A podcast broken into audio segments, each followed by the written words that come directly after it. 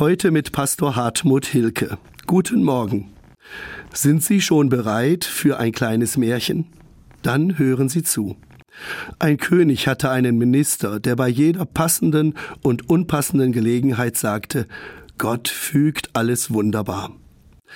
Als der Minister und der König eines Tages bei der Jagd einen Hirsch schießen und die beiden, weil sie hungrig sind, einen Teil des Hirsches grillen, schneidet sich der König zu Beginn des Essens einen Finger ab. Der Minister sagt, Gott fügt alles wunderbar. Der König wird über diese Reaktion wütend, schickt den Minister fort und schläft dann sehr satt am Feuer ein. In der Nacht überfallen einige Räuber den König, die ihn ihrer Göttin Kali opfern wollen. Doch im letzten Moment bemerkt einer der Räuber den fehlenden Finger und stellt fest, dieser Mann ist unvollkommen, ihm fehlt ein Körperteil, doch unserer Göttin darf nur Vollkommenes geopfert werden. So lassen sie den König laufen. Unterwegs erinnert sich der König an die Worte seines Ministers. Gott fügt alles wunderbar und begreift, genau so ist es. Auch in diesem Fall. Er fühlt sich schuldig, weil er den Minister verbannt hat und lässt ihn suchen. Nach einiger Zeit wird er gefunden. Der König entschuldigt sich beim Minister und bittet ihn, wieder in seine Dienste zu treten.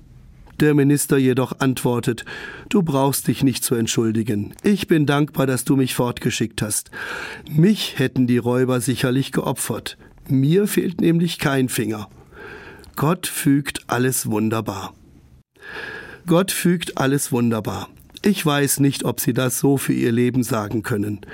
Manchmal stelle ich ja auch erst viel später fest, dass sich eine Entwicklung gut gefügt hat. Entdecke ich in dieser guten Fügung dann auch noch, dass Gott am Wirken war, ist dies zudem eine schöne Erfahrung. Menschen der Bibel nahmen immer wieder ihr eigenes Leben so wahr und merkten, Gott rettet, er bewahrt.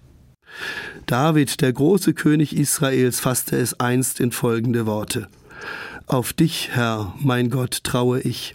Hilf mir von allen meinen Verfolgern und errette mich.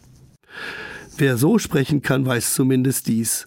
Es gibt einen Ort, eine Instanz, die mein Leben hält und die letztlich alles wunderbar fügt. Diese Erfahrung wünsche ich Ihnen heute und morgen.